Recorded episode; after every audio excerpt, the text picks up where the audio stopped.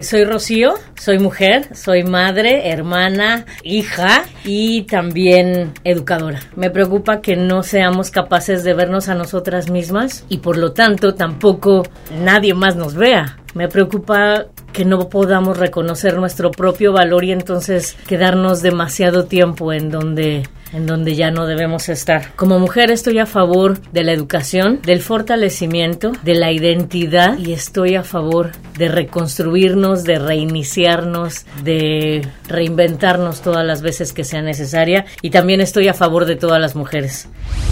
Con acciones y actitudes diarias, todos construimos una sociedad sólida, empática e igualitaria. Por ti, por todas.